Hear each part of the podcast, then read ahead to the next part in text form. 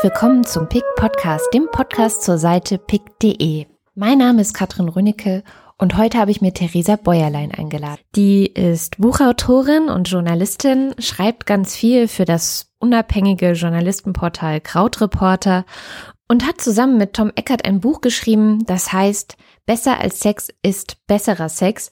Und genau darum soll es auch in unserer Folge dieses Podcasts gehen, denn Theresa ist Pickerin für die Themen Liebe, Sex und Wir.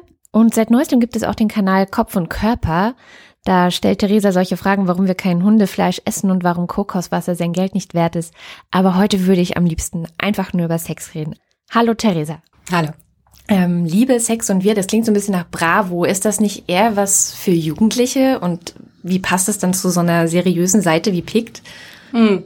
Ja, es ist interessant, dass du das sagst, weil genau das ist das Problem, finde ich, an deutschen Medien mit dem Thema. Weil äh, das Thema Liebe und Sex meistens entweder in irgendwelchen Magazinen äh, eher trashig abgehandelt wird, also von wegen 99 Tipps, die dein Bett beben lassen und solche Sachen.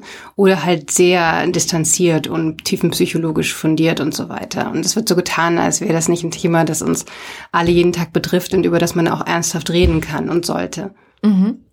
Was für aktuelle Debatten gibt es denn da in diesem Thema? Also was, was, was kann man da raussuchen? Was für Themen interessiert dann, sage ich mal, erwachsene Menschen, die ja meistens schon relativ lange ein Sexleben haben in der Regel?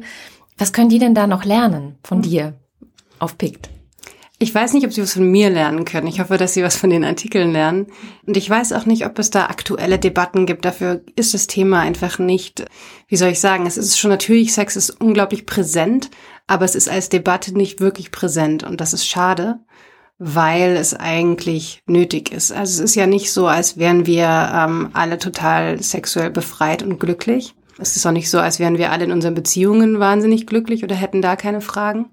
Und ja, ich, ich finde, zu den äh, interessantesten Fragen gehört, was Beziehung heutzutage bedeutet, was Monogamie bedeutet, was sie für einen Sinn hat, ob sie einen Sinn hat, was Sexualität bedeutet, wenn äh, es nicht ums, ja, um, um Bestandswahrung in Beziehungen geht und so weiter.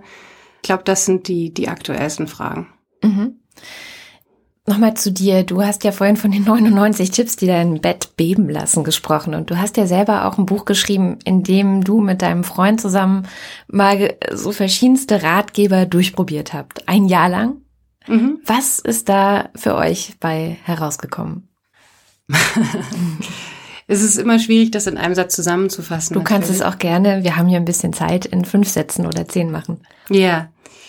Mit dem Buch haben wir versucht, etwas zu machen, was uns gefehlt hat. Also es ist eigentlich kein wirkliches Ratgeberbuch, sondern es ging darum, wirklich mal zu schauen und, und ehrlich zu schauen, wie das eigentlich ist als Paar, wenn man schon länger zusammen ist.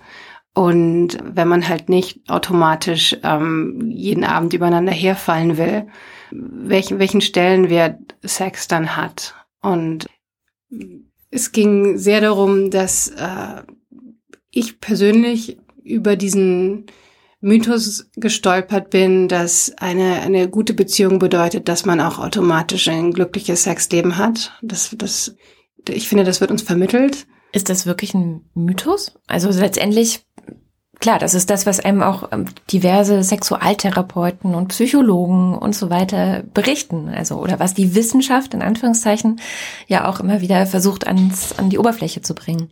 Inwiefern findest du, es ist ein Mythos? Äh, ich sag's mal so, äh, ich habe das gerade vielleicht falsch formuliert. Natürlich stimmt es, dass eine gute Beziehung auch guten Sex hervorbringen kann. Aber was bedeutet eine gute Beziehung? Ich glaube, der Mythos ist eher, dass Liebe automatisch bedeutet, dass Sex toll ist. Und ich, das ist überhaupt nicht so. Ich finde, man kann sich sehr lieben und trotzdem sich nicht begehren. Also das passiert. Das passiert sehr, sehr vielen Menschen, das ist halt ein Tabuthema, aber wenn du dir irgendwelche, ähm, wenn du dir anschaust, welche Probleme, mit welchen Problemen Sexualtherapeuten am meisten zu tun haben oder Beziehungstherapeuten oder wenn du dir Umfragen ansiehst, ist es natürlich immer mit Vorsicht zu genießen, weil Leute in Umfragen, besonders wenn es um Sex geht, lügen. Aber, aber generell sind, man kann sagen, ungefähr die Hälfte der Leute, die in Beziehungen sind, sind nicht glücklich mit ihrer Sexualität. Und das ist wahnsinnig viel. Mhm. Und ich glaube, es sind eigentlich mehr. Und nochmal zurück zu den Ratgebern. Was helfen die dann? Also helfen die überhaupt? Die sind ja dazu da, um zu helfen. Die Ratgeber sind sehr nett. Ich glaube, die meisten versuchen das Ganze auf eine sehr technische Weise zu lösen. Also die geben halt Tipps dafür, ähm, was man noch alles ausprobieren kann. Als wäre die Lösung, dass man einfach, dass man seine Technik einfach verbessert oder dass man einfach ein bisschen spannendere Sachen macht oder äh, halt mal ein bisschen frischen Wind ins Bett bringt und so weiter. Und das ist halt totaler Quatsch, meiner Meinung nach, weil Sex in langen Beziehungen total viel damit zu tun hat, dass man es schafft, zusammen Sexualität auf eine andere Ebene zu bringen. Also Beziehungsex ist einfach völlig anders als, als Affärensex oder One-Night-Stand-Sex oder, oder Sex am Anfang. Und das muss man lernen, das kriegt man nicht einfach geschenkt. Und das muss man wollen. Mhm. Und stattdessen, wenn, man, wenn einem das nicht erklärt wird, und das wird, wurde mir nie erklärt, ähm, bleibt man einfach auf einer Ebene hängen, wo man frustriert ist und sich fragt, hey, es müsste doch eigentlich super sein. Warum ist es nicht super? Bei den anderen ist es bestimmt super. Ja. Bei den anderen ist es vielleicht super, man weiß es ja nicht. Ist ja auch so eine Sache, dass, wie wir auch schon mal Anfang festgestellt haben, ab einem bestimmten Alter man jetzt nicht mehr so viel über Sex redet. Also letztendlich läuft man ja auch in seinem gesamten Alltag mit so einer Art Maske durch die Gegend, in der die kann keiner blicken und wir wissen nicht, ja, wie ist es denn bei den anderen? Wie ist es denn bei, keine Ahnung, bei meinen Eltern, bei den Eltern unserer Freunde? Die sind ja teilweise schon ewig zusammen. Wie machen die das eigentlich? Da ist ja eine große Neugierde. Ähm, gibt es da, weiß ich nicht, sehr viel Redebedarf noch, habe ich das Gefühl. Ich glaube, es gibt Redebedarf, aber es ist nicht etwas, was man leicht anspricht. Oder das spricht man vielleicht mal an, wenn man äh, schon ein bisschen was getrunken hat. Aber normalerweise ist das auch ein Tabu, weil man ab einem gewissen Alter eigentlich auch an einem Punkt sein sollte. Also es ist so eine Art Statusding, glaube ich, dass man keine Probleme mehr hat. Also dass man es halt drauf hat. Und das zahlt natürlich auch darauf ein, auf diese Idee, dass das Sex was ist, was man einfach kann. Also es will ja jeder gut im Bett sein. Und es ist ja, möchte ja keiner zugeben, dass es nicht so ist. Ich habe gemerkt, dass wir das Buch geschrieben haben, dass ganz, ganz viele Leute darüber reden wollen, dass ganz viele unserer Freunde darüber reden wollen, dass sie wahnsinnigen Redebedarf haben. Ich merke das auch immer, wenn ich was drüber schreibe, dass die Zuschriften kommen, also die Leute sind echt verwirrt und, und, und, ähm, und würden gerne würden gerne mehr darüber reden, würden gerne mehr darüber lesen und, und finden einfach nicht die Antworten. Und jeder schustert sich das irgendwie für sich selber zurecht in seinem eigenen kleinen Universum was schade ist. Aber es liegt daran, dass, dass wir eben überhaupt nicht so sexuell befreit sind, wie wir tun. Überhaupt nicht. Sonst könnten wir einfach drüber reden. Fließt es auch mit in deinen Pick-Kanal ein? Also diese, diese Herangehensweise des darüber reden wollens, oft auch diese Suche nach dem, nach dem offenen darüber reden? Oder ist es eher dann Texte über Beziehungen, die dir wichtig sind? Oder ist es die Mischung? Hm, also so richtig voneinander trennen kann man es natürlich nicht. Ich meine, es gibt natürlich, ich meine, jeder Sex ist auf eine Art eine Beziehung. Äh, also ich, ich gehe jetzt nicht hin und sage, ich suche jetzt heute nur Texte über Beziehungen oder ich suche heute nur Texte über Sex. Wobei es schon so ist, dass ich manchmal merke, ähm, das ist, ja, ich denke manchmal, es ist leichter, Texte über Sex zu finden als über Beziehungen, ja. die ich gut finde. Mhm weil gerade auch in englischsprachigen Medien und in, in, Blogs und so weiter wird viel Spannendes über Sex geschrieben, in, in deutschen Medien leider noch seltener. Deswegen, in deutschen Medien gibt es das auch, aber ich habe immer den Eindruck, also nur zur Erklärung, Klammer auf, wir picken für den gleichen Kanal, das Klammer zu. Ähm, ich habe immer den Eindruck, es geht meistens irgendwie darum, wie oft in der Woche muss es eigentlich sein. Das ist so die Zahl, die die meisten interessiert, wo mhm. es immer wieder neue Artikel gibt und dann kommt jedes Mal raus, ja, einmal die Woche wäre schon gut. Ja. Völliger Blödsinn natürlich. Also diese ganzen Durchschnittswerte sind totaler Schwachsinn, die haben überhaupt keine Bedeutung für irgendein Paar. Aber an denen orientieren sich die Leute dann natürlich und das macht einen sehr unglücklich. Ja, also ich gerade online finde ich es in deutschsprachigen Medien sehr wenig zu finden, was irgendwie über diese Statistiken hinaus ge gewinnbringend wäre. Hm, ich weiß nicht, woran das liegt. Manchmal frage ich mich, liegt es an der Sprache? Ist Deutsch eine Sprache, die einfach äh, nicht auf eine entspannte Weise, auf eine entspannte und trotzdem seriöse Weise über Sex und Beziehungen reden kann. Muss das auf Englisch stattfinden? Ich weiß es nicht, aber ich, deswegen pick ich so viel auf Englisch. Ist eine interessante Theorie. Also kann ja sein. Es klingt ja auch alles dann oft ein bisschen seltsam. Ja. Einfach die Wörter auch, die es im Deutschen dann für Penis, Glied oder so. Genau, also die möchte man doch einfach nicht benutzen. Ja. äh, deswegen klingen Texte, die man darüber schreibt, ja so oft so verkrampft. Also ich habe echt äh, noch nie so ein schwieriges Buch geschrieben wie dieses Sexbuch. Und Aber Beziehung, was war deine Beziehung? Was ist dein Kriterium für einen guten Text? Ja, Beziehungstexte Beziehung? sind halt oft langweilig. Ne? Also da habe ich echt das Gefühl, das wird dann so ich weiß auch nicht, wie ich das sagen soll. Es, es hat halt schnell schon was von Romantik und Vorabendserie. Mhm. Und, und das sind einfach überhaupt nicht die Texte, die ich lesen will. Also mich interessieren halt echt Texte, die Dinge in Frage stellen, ähm, die wirklich versuchen zu verstehen, was Beziehungen heute eigentlich bedeutet, weil wir, weil wir unter anderen Bedingungen leben als noch unsere Eltern. Also für uns sind so viele Dinge, für uns stehen so viele Dinge in Frage, die für die einfach selbstverständlich waren. Dieses, ähm, die ganze Frage, ob es sowas gibt wie den einen oder die eine und äh, ob Monogamie irgendeine Bedeutung hat darüber hinaus, dass man ähm, ja irgendwie Bestandswahrung eben betreibt. Das, das sind total wichtige Fragen und wir haben eben die die Beziehungskonzepte von unseren Eltern und Großeltern übernommen und sie so ein bisschen abgewandelt aber eigentlich müssten wir das Ganze komplett überdenken, um zu schauen, was es heutzutage, was es eigentlich für einen Sinn hat. Gibt es überhaupt ein Modell, das für alle Sinn hat oder müsste es viel individueller sein? Mhm. Müsste es viel flexibler sein und was bedeutet das und was bedeutet das für die Liebe und was ist unsere Definition von Liebe und was ist eigentlich Freundschaft und was ist Familie mhm. und, und wie hat man Kinder und so weiter. Ja. Davon würde ich echt gerne viel mehr lesen und das ist super schwer zu finden, finde ich. Also manchmal stechen da so Perlen raus, aber es ist echt, ich glaube, es ist noch nicht so wirklich durchgesickert, wie wichtig diese Fragen sind. Ja klar, es ist irgendwie, gibt immer wieder verschiedenste Ansätze. Also man hatte das Gefühl, es gibt halt zwei Gruppen. Die eine Gruppe berät Beziehungen, die darauf ausgelegt sind, bis ans Ende der, ihres Lebens zu sein. Ähm, und, und alles basiert eigentlich auf dieser Idee. Also ich habe neulich einen TED-Vortrag gesehen von einer Frau, die beraten hat, wie man es schafft, auch in langen Beziehungen eben genau das Thema, ne, wie man es schafft, dass es noch alles gut läuft und dass man sich noch mag und dass man noch gut im Bett zusammen ist und so.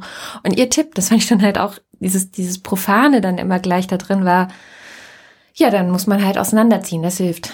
Mhm. Also nicht zusammenwohnen, das ist dann super für alles. Das, äh, wo ich dachte, ich weiß nicht, ob das jetzt irgendwie ja, das, das Allheilmittel für alle Beziehungen sein kann und sein sollte. Und ähm, dann gibt es natürlich die andere Fraktion, die komplett polyamor denkt, also die mhm. überhaupt nicht mehr in der Monogamie verhaftet ist, sondern sich denkt, ja, lieben, lieben kann man ja viele Menschen. Und ähm, auch das ist oft ganz schnell profan. Es bildet meiner Meinung nach auch beides nicht so die Komplexität der Problemlagen. Ja, das Nervige daran, das Nervige daran ist, dass, dass diese Debatten, diese Gespräche dann mit so einer Absolutheit geführt werden. Also mhm. die, es gibt natürlich auch andere, aber wenn es um offene Beziehungen geht oder um ähm, Polyamorie oder solche Sachen, dann es ist, als würde man seine Ernährungsweise verteidigen. Also das, ist, das, wird, dann, das wird dann so militant von wegen, nein, alles andere macht keinen Sinn. Wir sind biologisch dazu bestimmt, das und das zu machen und daher.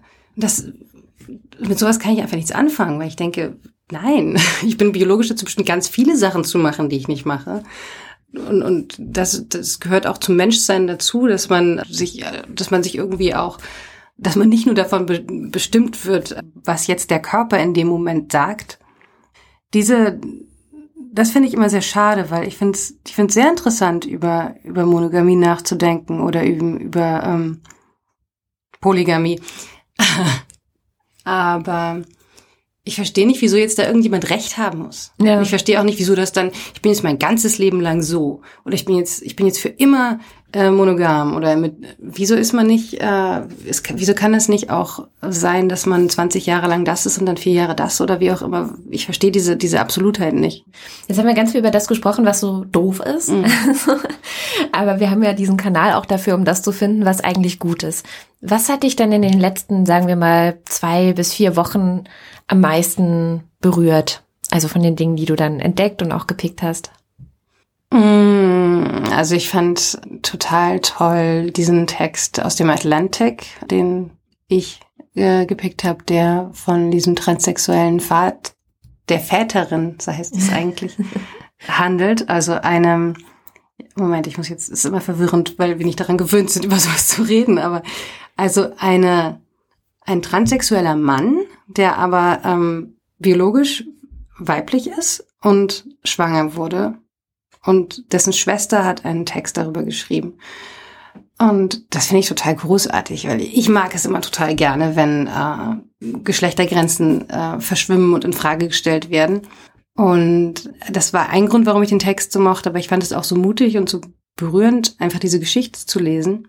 Auch aus Sicht eines Geschwisters. Also die, die Schwester war daran gewöhnt, dass sie eine Schwester hatte. Dann hatte sie auf einmal einen Bruder und dann wurde dieser Bruder schwanger.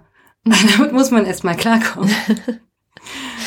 ähm, und auch die Bilder zu dem Text sind mhm. toll. Also man sieht halt diesen, ähm, man sieht halt einen Mann mit Bart, der Brüste hat und ein, ein, ein Kind stillt. Also das allein schon fand ich, fand ich super, weil man könnte über das, man könnte über dieses Thema auch unglaublich trashig schreiben und das wurde auch schon gemacht. Aber das ist eben mal ein ganz anderer Text. Ich freue mich immer sehr, wenn Texte auftauchen, die, die versuchen, ein bisschen Licht ins Dunkle der weiblichen Sexualität zu bringen. Mhm. Da fand ich deinen Pick sehr toll. Mit der Cervix? Mit der Cervix. Ich habe den, ähm, ich hatte den Text selber schon gesehen und dann hatte ich ihn, dann habe ich ihn auch noch bei dir gesehen. Der ging so ein bisschen rum, mhm. habe ich dann gemerkt. Also der war wirklich toll. Also da ging es ja darum, ähm, was die, was die Cervix bedeutet äh, für weibliche Lust, äh, wie sie eigentlich, also das ist ja eigentlich, also wer redet über die Cervix? Das ja, ja meine, außer Frauenärzte. Wir sind ja, wir haben ja Glück heutzutage, dass wir überhaupt über Klitoris reden, aber es ist hier nur ein winziger Aspekt. Ja. Und ich habe immer das Gefühl, eigentlich, wir verstehen überhaupt nicht, wie Frauen eigentlich Sex haben würden, ähm, wenn, wenn wir nicht mit dieser, ja, Scheuklappe oder ich weiß auch nicht. Ja, das, das Richtige. Das meine ich eigentlich gar nicht so. Und ich meine, also eine Freundin von mir hat mal gesagt, das fand ich sehr interessant. Und die meinte, wie würde eigentlich deine Sexualität aussehen, wenn es keine Männer gäbe? und das heißt nicht, dass die Männer hasst oder sowas, sondern es ist einfach nur, wie sehr dieses Denken, wie, wie sehr unser Denken davon beeinflusst ist, immer noch, wie, wie, wie Männer Sex haben. Und ich will jetzt auch nicht sagen, dass Männer sexuell total befreit und glücklich sind. Ich glaube, da liegt auch total viel im Argen. Und äh, ich will auch nicht sagen, dass, es, dass wir alle total äh, gehirngewaschen sind von und so weiter und so weiter. Es gibt ja auch manchmal diese Thesen. Aber es ist, es ist wahr. Also ich merke, ähm, ich merke es auch an mir. Ich finde, da sind total viele Fragezeichen. Mm. Und, ja, ja gerade das Beispiel mit der Cervix fand ich da sehr schön, weil es in dem Text auch herauskam, dass die bei vielen Frauen einfach taub ist. Also dass man die erstmal ganz vorsichtig langsam stimulieren muss. Am Anfang kann es sogar wehtun. Das ist, glaube ich, eine Erfahrung, die viele Frauen gemacht haben, dass das da wehtut und dann lassen sie halt die Finger davon. So, mhm. ja. Und ähm, das ist einfach eine ganz handfeste Aufklärung gewesen. Das fand ich auch sehr, genau. sehr cool in dem Fall. Aber das ist ja selten. Also es ist ja immer wieder so ein bisschen ja, schwammig mit der Sexualität. Ähm, da sind Beziehungen dann vielleicht einfacher. An deinem Pick fand ich sehr, sehr toll eben dieses, ähm, weil es ist ja letztendlich ein Beziehungstext. Ne? Also es ist ja die Frage, wie ist eigentlich die Beziehung oder was für ein, was für ein Umfeld, was für ein soziales Beziehungsumfeld entsteht um einen Mann herum, der ein Baby kriegt und es dann stillt. Wie, wie funktioniert das? Was, was für Emotionen spielen da eine Rolle? Ähm, was für eine Loyalität, Solidarität und so weiter und so fort. Wie lebt man das alles? Und letztendlich sind das ja auch Fragen, die jede Beziehung betreffen. Vielleicht ist einem das nur nicht so bewusst. Vielleicht wird es in dem Extremfall dann erst sichtbar. Mhm. Wirklich ein sehr schöner Text. Was ich an dem Text, das muss ich noch dazu sagen, auch toll fand, war, dass er so positiv war. Also man denkt ja, wenn man davon hört, denkt man, oh Gott, der arme Typ hat sich bestimmt durch furchtbare Schwierigkeiten und Widerstände durchkämpfen müssen und die Leute waren bestimmt gemein zu ihnen bei der Arbeit und so weiter. Und ähm, der hat echt eine positive Erfahrung gemacht mit all seinen Mitarbeitern und Vorgesetzten, natürlich auch ein paar negative, aber generell haben ihn die Leute einfach unterstützt und das finde ich super. Also ja. dass, sowas, dass so eine Geschichte auch so laufen kann. Ja. Ja, das ist ja generell was. Mehr Positivbeispiele. Es wird viel lamentiert. Es gibt viele Probleme. Gut, haben wir am Anfang auch gemacht. Mhm. ist ja auch wichtig, die Probleme anzusprechen. Aber um weiterzukommen, braucht man ja immer das Beispiel desjenigen oder derjenigen, die es für die es mal gut gelaufen ist und mhm. um dann zu gucken, okay, wie, wie kann ich es schaffen, dass es bei mir gut läuft. Vieles ist ja in beiden Bereichen, also sowohl Beziehungen als auch Sex und naja, letztendlich, also dieses Liebe schwebt ja so ein bisschen über allem. Welche Bedeutung hat denn Liebe heutzutage überhaupt noch? Zwischen Menschen. Fragst mich als nächstes, wo das Universum herkommt. Das ist echt eine ganz schön große Frage. Ich weiß es jetzt gar nicht, warst du das oder Jutka? Ähm, es gab mal eine, die hat gepickt gehabt, dass Freundschaft die viel größere Liebe sei. Hast du das? Ja, das war ich. Siehst du. Ähm, Deswegen frage ich dich. Ah, ja, ja, ja, stimmt. Wenn du es so meinst, dann verstehst. Ja, das ist ein, also du hast vorhin nach Debatten gefragt. Das ist was, das ist vielleicht keine Debatte, aber das ist eine Entwicklung, die ich, die ich sehr interessant finde. Da habe ich mehrere Texte zugepickt. Ähm, am Anfang einen von, von Eva Ilus, das ist diese israelische Soziologin, die äh, alle toll finden, die aber auch echt gut ist. Und ähm, die, die, die hat einen Text am Valentinstag geschrieben, wo sie gesagt hat, wieso feiern wir eigentlich nur romantische Beziehungen, wieso feiern wir nicht eigentlich auch Freundschaften genauso? Und das fand ich toll, weil da ist mir klar geworden, das stimmt. Warum sind Freundschaften sowas Selbstverständliches? Die sind halt da. Und äh, die große Liebe muss man mit Rosen und Pralinenschachtel und was weiß ich überschütten. Gut, da steckt natürlich auch eine Industrie dahinter, die das möchte. Mhm. Die hat es noch nicht geschafft, Freundschaften zu kommerzialisieren. Ich wollte gerade sagen, könnte ja ein weiteres sehr großes Feld für diese Industrie sein. genau, also hat sie noch nicht so richtig entdeckt. Vielleicht äh, haben wir das äh, zweifelhafte Glück, dass das noch passiert. Aber im Kern finde ich das großartig. Also, weil sie schreibt, ähm, Freundschaften, dieses, dieses für immer und ewig, das gilt eigentlich wahrscheinlicher für Freundschaften als für Liebesbeziehungen. Mhm. Also dieses Versprechen, das man sich gibt, wenn man heiratet, das halten Freunde eher ein. Und das finde ich, könnte man viel mehr wertschätzen. Und es wird, glaube ich, auch immer wichtiger. Es sind ja auch die Fragen mit, ähm, wie, ja, wie Familienformen für uns aussehen in Zukunft. Äh, werden wir mehr mit Freunden zusammenleben? Sind das die neuen Familien? Ähm, finde ich alles sehr spannend. Mhm. Aber es ist ja auch eine Debatte, die noch ziemlich am Anfang steht. Total am Anfang, ja. Ich erinnere mich, ein Buch gelesen zu haben, ich weiß nicht mehr, wie es hieß, aber da ging es auch um die, ähm, die Geschichte war, dass eine Frau und ein Mann beschlossen haben, sie kriegen zusammen ein Baby. Ähm, sie sind aber eigentlich nur beste Freunde gewesen. Ja, Freunde zum Verlieben oder so. sie sind eigentlich nur beste Freunde ge gewesen und aber haben dann irgendwann rausgefunden, für sie beide wäre es am besten, wenn sie einfach zusammen ein, ein Kind kriegen und zusammenziehen und dann weiter beste Freunde sind. Und ähm, dann müssen sie sich nicht mit anderen Problemen, die in den Beziehungen, die sie sonst so haben, entstehen, herumschlagen. Oder mhm. sie können sich außerhalb der Elternschaft mit diesem Problem herumschlagen, was ja vielleicht auch ein ganz interessanter Gedanke ist, ne? dass man bestimmte Probleme nicht auch noch in der Elternschaft miteinander äh, austragen muss, sondern das dann so ein bisschen ausgelagert ist. Fand ich total spannend und dummerweise hat das Buch natürlich irgendwann die Wendung genommen, dass die beiden sich ineinander verliebt haben und dann wieder eine ganz traditionelle Kleinfamilie gegründet haben, was mm. ich super schade fand. Mhm. Aber der Gedanke, ja, wie gesagt, der steht natürlich noch am Anfang. Da gibt es ja auch immer wieder ich weiß gar nicht, ob ich das gepickt habe, aber gibt es ja immer wieder Erzählungen von Menschen, die es so langsam mal anders machen. Mhm. Also Jochen König ist da ja ein bekannteres Beispiel für, der immer mal wieder in dem Kanal auch auftaucht mit seiner ja, Tochter mit der einen Frau und eine andere Tochter mit der anderen Frau und daneben eben auch Beziehungen. Aber es ist auch, glaube ich, so ziemlich der einzige, der mir jetzt in Deutschland einfallen würde, der das so macht. Mhm. Ja, ja. Da fällt mir ein, dass ich, es gibt einen Text, den ich schon ganz lange picken wollte. Das muss ich jetzt endlich mal machen. Der handelt auch davon. Der ist ziemlich zynisch, ähm, aber es liegt daran, dass die, die Frau, die den Text geschrieben hat, einfach, äh, die ist unglaublich witzig, aber die hatte diesen zynischen Stil, die heißt Sandra Zinglo.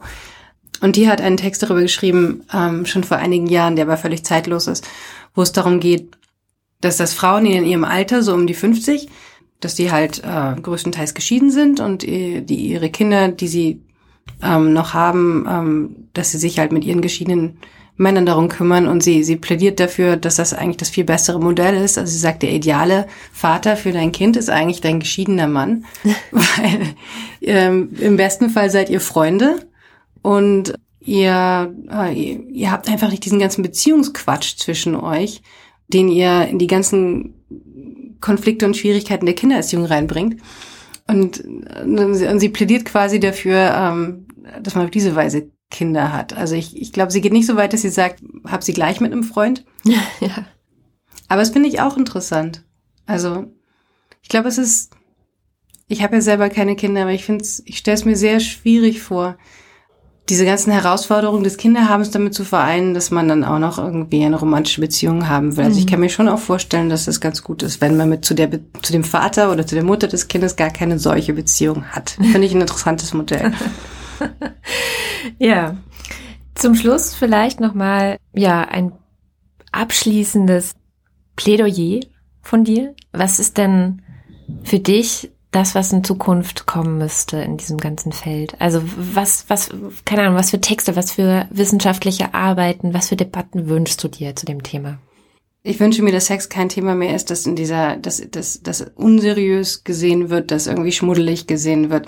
Ich wünsche mir, dass einfach das ganz normale, seriöse Medien viel offener und viel lockerer darüber reden, so wie es teilweise englische Medien schon schaffen, zum Beispiel der Guardian das wäre großartig. Ich glaube, das würde so viel ändern. Ich verstehe überhaupt nicht, warum das so in dieser Huhu-Ecke drin ist. Äh, oder warum es entweder total versaut oder super trocken sein muss. Bitte, bitte, bitte, deutsche Medienlandschaft, ändere das. Ich versuche zu helfen. Und äh, ja, lasst uns auch über Beziehungen so reden, dass diese Diskussion, wie wir gerade gesagt haben, dass die Diskussion darüber, was Liebe heute bedeutet, was Freundschaft bedeutet, wie man eigentlich Kinder kriegen kann, ob man sie mit Freunden kriegt, welche Konstellationen es da alles gibt.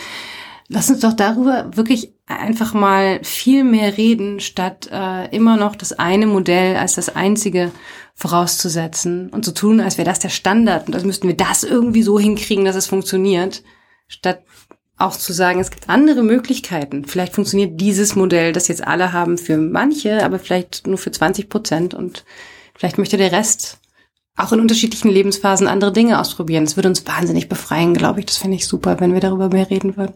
Also, ihr habt gehört, worum es hier geht. Wir versuchen bei Liebe, Sex und Wir auf pick.de genau solche Debatten ja, ein bisschen zu monitoren und herauszupicken für euch. Schaut doch mal vorbei auf der Seite pick.de Liebe, Sex und Wir. Und natürlich ist Theresa auch zu finden in der neuen Rubrik Kopf und Körper, wo es um interessante Sachen rund um die Psyche und um den Körper geht. Ich bin Katrin Rönecke und wir hören uns wieder in zwei Wochen bei der nächsten Folge des Pick Podcast. Tschüss. Tschüss.